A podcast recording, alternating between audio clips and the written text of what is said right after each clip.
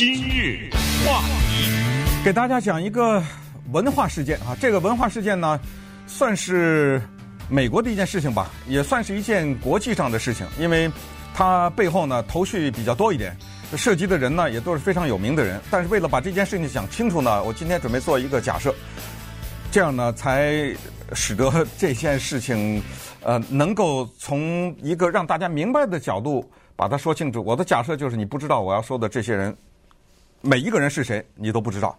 在这个基础上，我来讲这个事情。尽管这里面涉及到的人都很有名，那就是关于美国电影导演 Woody Allen，他要出一本回忆录这件事情。Woody Allen 是应该说世界电影界一个有人可以说他是大师级的电影导演。这个人。对电影艺术的贡献没有什么争议的。同时啊，这个人呢，他八十四岁的一生啊，如果他的回忆录出版的话，那肯定对整个的电影史、对电影文献、电影资料来说，都是一个重要的贡献。因为别人写他的书非常的多，但是他自己说他自己的电影。说他自己做演员的生涯，说他自己做导演的生涯，说他自己做编剧的整个的历程，说他自己写话剧的过程，说他自己说相声的过程，说他自己写小说的过程，等等，这一切都是相当重要的资料。这个书的出版成为畅销书，在他没有发生以前已成定局。今年四月七号。这书就要出版了，这个是第一个头绪。第二个头绪就是，出版社在上礼拜的时候突然宣布，把他的出版这一个合约解除，版权归还作者，不再出版这本书。第二个头绪，第三个头绪就是，这是一个一团乱麻的家庭关系。他自己的家庭关系和我也是受害者这个运动是交织在一起产生的这个事情，还有一个头绪，出版社的员工罢工，这个是在美国出版界罕见的。再有一个头绪，美国著名作家，主要的写鬼的故事比较多的作家 Stephen King 发难，针对出版社撤销出版计划这件事情骂了脏话。再有个头绪，英国笔会，这是一个英国文人的机构，他的笔会的前主席针对出版社取消出版计划，昨天也是发表了可以说是言辞非常激烈的声明。再有一个头绪，美国笔会也发表了自己的声明，针对什么出版社的员工罢工啊，针对出版社取消出版这本书的计划呀。这个做法呀，也都有自己的看法。那最后就是民众对这件事情的看法，也就是你听我讲这个故事完了以后，你自己认为这个书应不应该出版？不管怎么说，这都是美国和世界文化界的一件非常大的事情。我就从这个家庭如乱麻一般的家庭关系讲起。首先说说女主人公 Mia Farrow，她是伍迪·艾伦的。嗯，同居者吧，因为两个人在一起长达十年，没有结婚，但是有孩子。我们就从她来讲起，他是好莱坞一个应该说是八十年代再早一点吧，七十年代一个一线的演员。他不光是演员，他也是政治活动家，在很多政治问题上，他有相当激烈的看法，所以是美应该是美国人。都知道的一个人，来自于海外的亚洲的国家的人。如果你看过一个电影叫《尼罗河的惨案》的话，那么他就是里面的那个年轻的女主人公，跟她老公两个人一起去骗有钱人，最后以悲剧结束二人的生命。就是她，就是这个演员。这个人呢，在美国文艺圈里面，我开玩笑啊，兴风作浪，是因为他的婚姻。啊，他的婚姻呢，也是常常是被拿来说事儿的，因为他在二十一岁的时候嫁给了五十岁的 Frank Sinatra。这又出了个名字啊，Frank Sinatra，外号瘦皮猴。这个是呃美国的超级大的流行歌星。那他的性生活啊，他的花花公子一般的生活，在美国的娱乐史上也留下了很有很多的说法。二十一岁的 Mia Farrow 嫁给他，后来二人离婚，因为 Frank Sinatra 让他退出影坛，他退了一段，最后复出的时候，Sinatra 醋意大发，所以两人离婚。后来她嫁给谁呢？Mia Farrow 后来二十五岁的时候，嫁给了。大的音乐家 Andre Previn 普列文是作曲家、指挥家，非常有名的音乐家。他二十五，音乐家四十一，两人领养了一个女儿。呃，这个领养的女儿呢，是从韩国领养的，所以有韩国的名孙艺。这是这段，这段完了以后，他就和电影导演 Woody Allen。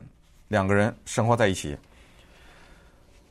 当时呢，呃，他们两个领养的女儿就是 Mia Farrow，在跟 Frank Sinatra 的时候也也有领养女儿啊，是一个算是跟 Angelina Jolie 有点像的一个有爱心这样的人。他们两个呢，他跟伍迪·艾伦生了个孩子，叫做 Ronan Farrow，现在叫 Farrow 了，给起名叫 Ronan，就跟了母亲的姓了啊。当时叫 Ronan Allen。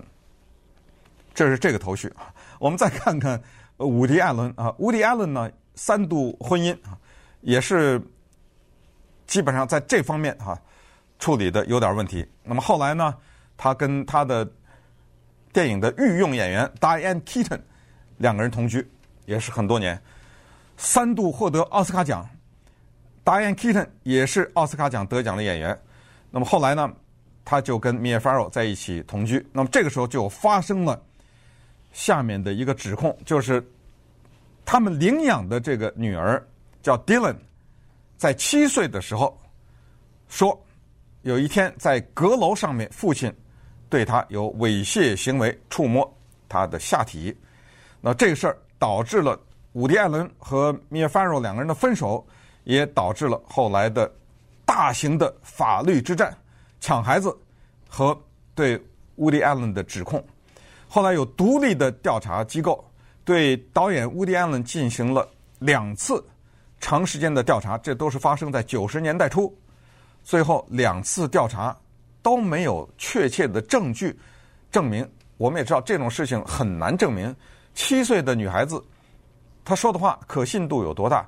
关键的是，第一次去看病的时候，看医生的时候，调查的时候。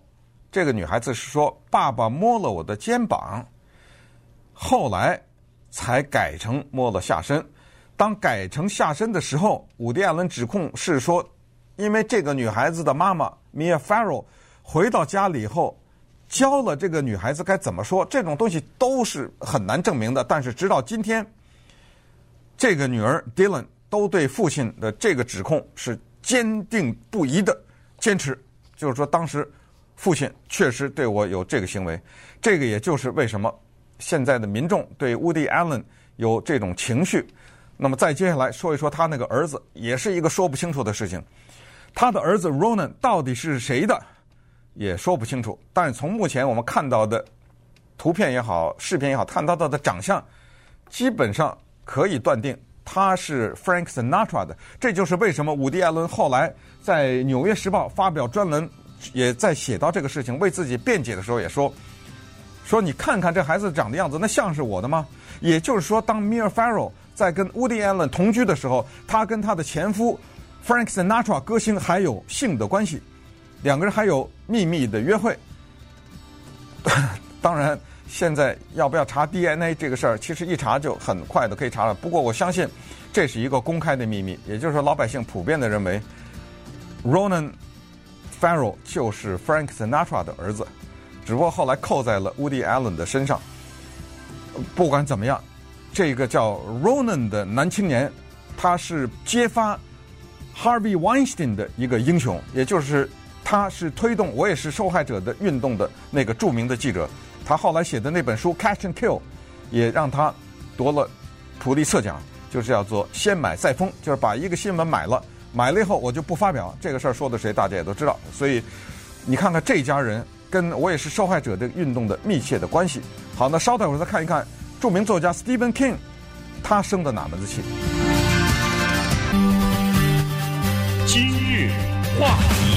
一九九二年的时候，电影导演 Woody Allen 又制造了一个新闻，他娶了自己的女儿，结婚了。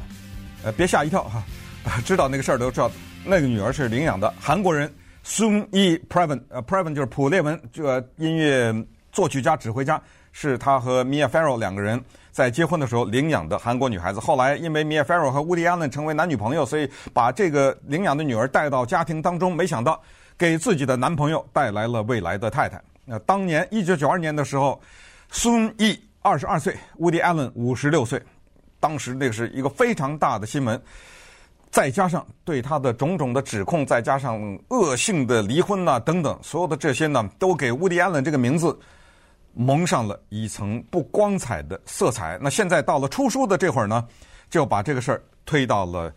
文化战的前锋，因为之前亚马逊网曾经和乌迪·艾伦签约，要让他拍一系列的电影，制作一系列的产品，但是后来也是发生了，亚马逊呢最后撤出，这个当时也是新闻。乌迪·艾伦去年拍的电影《纽约的下雨一天》，在美国没有发行，想看都看不到，只在欧洲发行。他刚刚完成的这个电影叫做《Rifkin's Festival》，在美国。找不到发行商，他拍电影现在找钱也遇到了困难。那终于到了这个所谓期待已久的这本自传，这本自传的名字或者叫回忆录啊，它的名字叫《Apropos of Nothing》，翻译成中文叫做“凭空而来”。这个回忆录啊，可以说内容呢是众所期待了，期待了已经十几年了。因为在二零零几年的时候呢，当时企鹅。呃，出版社已经答应出他的回忆录，当时是数百万美元的预支稿费，但是后来是导演自己说他还没有准备充分，再给几年吧。他当时就把这个给撤回了。那现在预支稿费是多少？不知道，因为当时他们之间有秘密的合约，但是肯定是在数百万，这是肯定的。那现在出版社决定把版权退回，那么这个赔款是怎么赔？这个反正在签约的时候很多的细则。对于这个事儿呢？美国著呃著名作家 Stephen King，他不满了。他周末的时候呢，在推特上面发了一个推文，大骂脏话。在广播上我就不能讲他骂的脏话了哈。他首先是这么说的，他是说我根本不在乎这个叫做 Woody Allen 的人，他的书能不能出版，我在乎的是谁是下一个被出版社封杀的人，我在乎的是。美国的做法，美国的惯例遭到破坏。什么叫美国的惯例？他解释了，他说：“如果你觉得这个叫做 Woody Allen 的人有恋童癖的话，你不要买他的书；如果你觉得这个人让你恶心的话，你不要去看他的电影，你不要去听他的音乐会。”顺便说一下，呃，电影导演 Woody Allen 他是一个黑管演奏家，他定期在纽约一个酒吧或者一个夜总会。叫做 Carlyle，在那里演出。他以前也到洛杉矶来演出过。你可以不去听他的演出，可是在美国，我们的做法是要让他的书出版。你用你的金钱投票，也就是说，如果这个书出来谁都不买，那活该。出版社你承担责任，而不应该剥夺他发表他这本书的权利。为什么这个书最后出版社退出几部曲？第一，他的儿子女儿都抗议，尤其是 Ronan Farrow。刚才讲过，因为他报道 Harvey Weinstein 得到普利策奖，所以他站出来，他说：“你这个出版社也太不像话了吧？你黑白通吃啊！你出版社，当我写那本《Catch and Kill》就是先买后封，我出这本书的时候是你们出版社的一个子公司，你瞒着我跟我爸签约要出版他的版本。”他在这个书里面，就是我爸爸在他的回忆录，会对家庭的一些事情有所解释，可能对我们这些孩子说法是不一样的。你不征得我们的同意，你出版，这个事儿我接受不了，所以我断绝和你们的关系。同时，我抗议你出版这本书。然后出版社因为他是跟乌迪安呢是秘密签约，所以这书要出版的前一段时间，当说的时候，他出版社的里面的工作人员想：哎呦，没想到我们的出版社要出版这个书。结果呢，就发生了在上礼拜四，出版社的一些员工上百人集体罢工，走到了纽约的洛克菲勒广场。这个呢，大家也可以看到图片和看到视频。这个事儿也是出版界的一件大事儿，集体抗议，而且他们一些人呢联合起来找到出版社的总负责人，提了三大条件：第一就是停止出版；第二就是道歉；呃，第三呢就是要把这个事情向呃美国的民众予以公开。所以在这种情况之下呢，这么多的压力。导致出版社做出了这个在历史上蛮罕见的一个决定，不是说以前从来没发生过，但是这个事情引发了英国笔会的一个前负责人，他也是礼拜天的时候呢，在英国的网站上发表一个言言论，他说太可怕，让我们感到焦虑。焦虑的就是在这些人的压力之下呢，出版社居然取消了这个。他说，这些人在扮演什么样的角色？出版社他已经不再是出版商，而是。政府的审查机构，它变成了一个审查机构，言论自由遭到迫害。然后，美国笔会的前主席，也是啊，应该是现任的主席啊，在周末的时候也发表了一个声明。他说：“我非常理解出版社的员工跑到大街上去抗议这个举动，但是与此同时，我为一个出版社把一本书收回这个动作倍感焦虑，而且也感到。”呃，非常的震惊。原因是这样的，就是这个国家谁是言论自由的评判？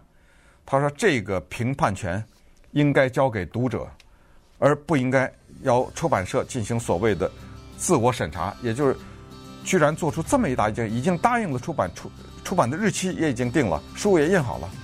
这时候你决定把这个出版的权退回给作者本身。不予出版，这个决定对言论自由的伤害可能要大于这本书出版对他家庭成员的伤害。到底谁说的对呢？那么大家自己做这个判断吧。